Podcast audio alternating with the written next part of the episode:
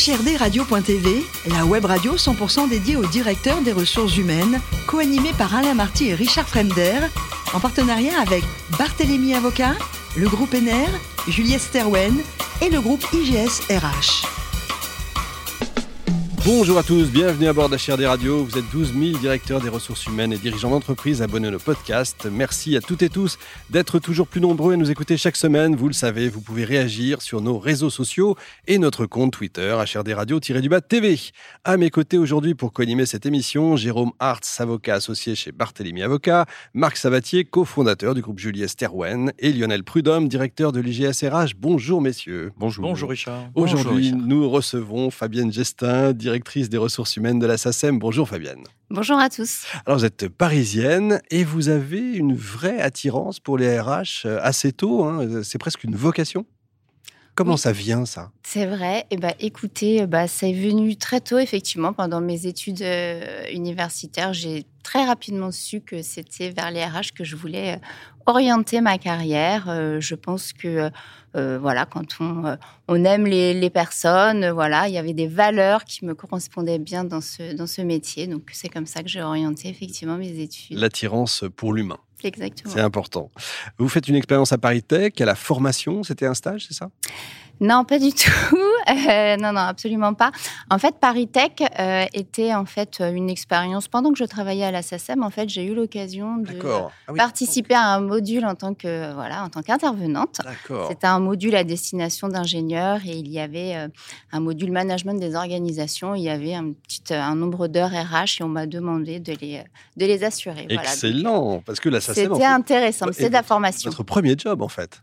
Oui, effectivement, c'était mon premier job euh, en sortant de mes études. Ah, par hasard, en fait, par mon réseau euh, d'étudiants quand je, quand je suis sortie de mon troisième cycle. Et euh, voilà, j'ai eu cette opportunité, d'abord en CDD.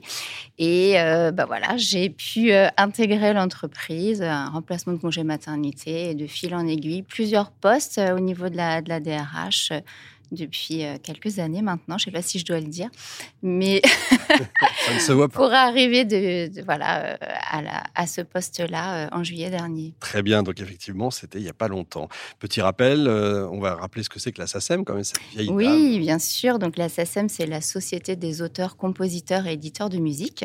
C'est une société qui a été donc créée en 1851 et qui est une société civile de droit privé, mais dont la mission est de collecter et de répartir les droits pour les auteurs, voilà, pour euh, qu'ils puissent vivre de leur création. Donc, euh, on les rémunère pour la diffusion de, leurs œuvres.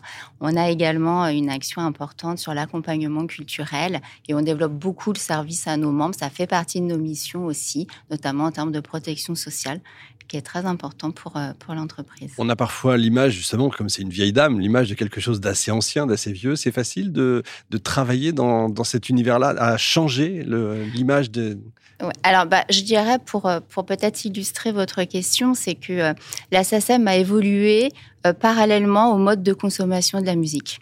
Donc, c'est-à-dire qu'on a commencé, euh, voilà, avec les balles, avec orchestre, le phonogramme, puis le CD, euh, et puis aujourd'hui, c'est les plateformes de téléchargement. Et en fait, c'est une entreprise qui, depuis 170 ans, bah, suit en fait l'évolution des modes de consommation, s'adapte, se modernise, évolue, est toujours là et toujours leader dans son domaine, notamment en matière de collecte de droits. Et c'est bien de le rappeler. Et 2022, bonne année pour les collectes. Bonne année pour bon, les collectes. Combien de salariés aujourd'hui? À peu près 1300. Bon, très bien. On va voir les détails. Lionel dans la phase d'internationalisation de la SACEM, parce qu'on se connaît peu, on a l'impression que c'est une vieille dame française, mais euh, elle est, euh, elle s'est quand même beaucoup ouverte à l'international. Et donc, en fait, ma question, mais je fais appel à mes mémoires euh, de pauvres euh, étudiants en droit. Oh. Je me souviens que les, les droits d'auteur ont, ont, quand même euh, sont très protecteurs pour les auteurs, pour les compositeurs en France, beaucoup plus sur le, les éditeurs aux États-Unis et pas du tout en Chine. En fait, est-ce que ça, est-ce que ça a un impact et quel impact sur justement le développement de la SACEM Bonne question. Alors, moi, je ne suis pas euh, l'experte hein, sur ces sujets internationaux. Ce que je peux vous dire, c'est qu'effectivement, euh, aujourd'hui, euh, on a des contrats de réciprocité avec des sociétés sœurs partout dans le monde et qu'on va collecter aussi et répartir, en fait, les droits à l'international. Alors, bien sûr, nous, on va les récupérer pour nos sociétaires et les reverser. Et on va aller mandater, s'il faut, une société, une société étrangère. Pour autant, on a aujourd'hui ce qu'on appelle la fragmentation des répertoires qui fait qu'on a des mandats aussi pour la collecte et la répartition des droits, notamment les droits online en fait, qui fait qu'on est présent euh, et on va effectivement aussi bah, représenter pour cette partie-là nos membres en fait. Mais effectivement, la dimension internationale s'est énormément développée ces dernières années et aujourd'hui majeure pour l'entreprise. Et ça veut dire qu'en interne, euh, on a besoin d'individus euh, qui ont des rôles internationaux à la Alors, on a une direction de l'international qui est effectivement très importante, qui a à la fois la partie collecte euh, au niveau international et qui fait aussi beaucoup de développement. et qui et qui œuvre avec justement ces sociétés sœurs dont je vous parlais à l'international. alors c'est pas la direction où il y a le plus de collaborateurs, bien entendu, euh, mais c'est une direction importante et qui a aujourd'hui un rayonnement et un développement important. Merci. Jérôme. Moi, j'ai été surpris euh, du nombre de salariés. Euh, vous l'avez dit, hein, vous l'avez rappelé, 1300 environ. vous avez votre propre convention collective, c'est ce que j'ai également découvert, semble-t-il. Enfin, votre accord collectif. Voilà, c'est ça. c'est un accord. Hein, oui, en fait, on, a, on ne dépend d'aucune branche. En fait. Donc, on n'a pas de convention collective et on crée, en fait, on négocie nos propres accords. Vous avez vos propres accords, ce qui, ce qui, démontre effectivement un, un dialogue social assez dynamique, finalement. Je le confirme. Aux organisations syndicales, j'imagine. Euh, j'ai remarqué, euh, j'ai fait mes petites recherches, mhm. que dans votre accord relatif au télétravail, euh, une clause qui m'a qui m'a qui a attiré mon attention, puisque le télétravail peut être aussi un outil de maintien dans l'emploi des personnes handicapées.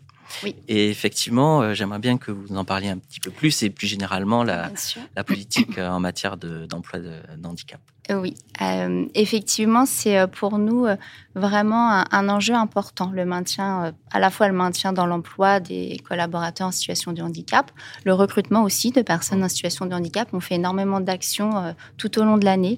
c'est quelque chose qui, voilà, qui, qui, nous tient particulièrement à cœur.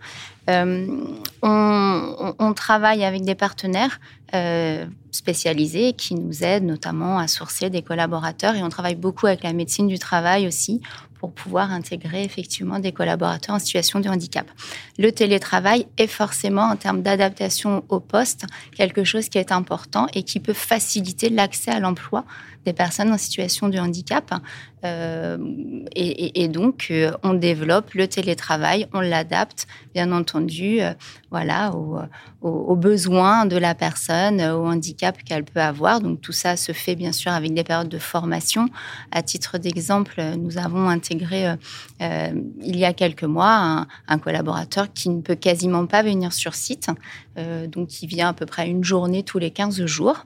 et on a mis en place tout un système de formation à domicile, donc à distance, mais aussi en présentiel, parce que euh, c'est aussi important en termes de formation pour les apports pédagogiques, le présentiel, je pense. Euh, euh, et, en fait, bah, ça fonctionne très très bien, et on est vraiment très très fiers de cette expérimentation qui était pour le coup une première pour nous. Au niveau du recrutement, Fabienne, la marque employeur SACEM, ça, c'est sexy pour les, futurs employés ben, J'espère. Non, mais où est-ce que vous avez du mal, euh, comme, comme partout hein? Alors, on a, on a, non, euh, on fait, euh, on développe beaucoup notre marque employeur. C'est un enjeu majeur pour nous, comme beaucoup aujourd'hui. On n'est pas les seuls, bien entendu. c'est un enjeu important parce qu'aujourd'hui, on a un grand plan d'embauche, en fait, notamment au niveau de la DSI. Mmh. Parce que bah voilà, on est en train de se transformer, de revoir le modèle opérationnel, de se moderniser comme beaucoup.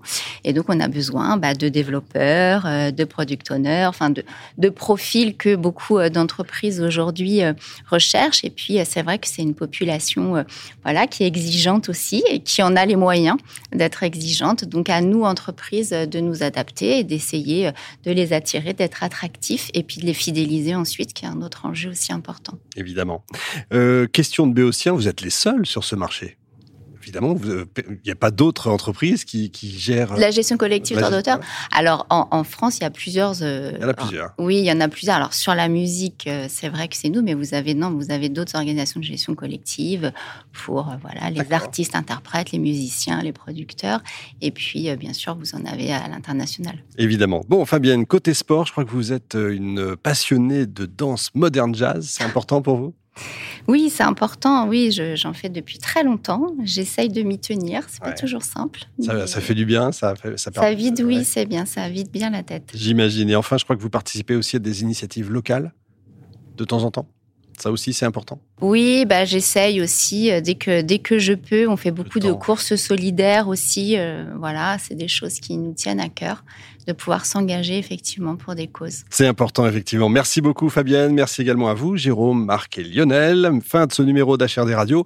Retrouvez toute notre actualité sur nos comptes Twitter, LinkedIn et Facebook. On se donne rendez-vous jeudi prochain, 14h précise, pour un nouvel invité.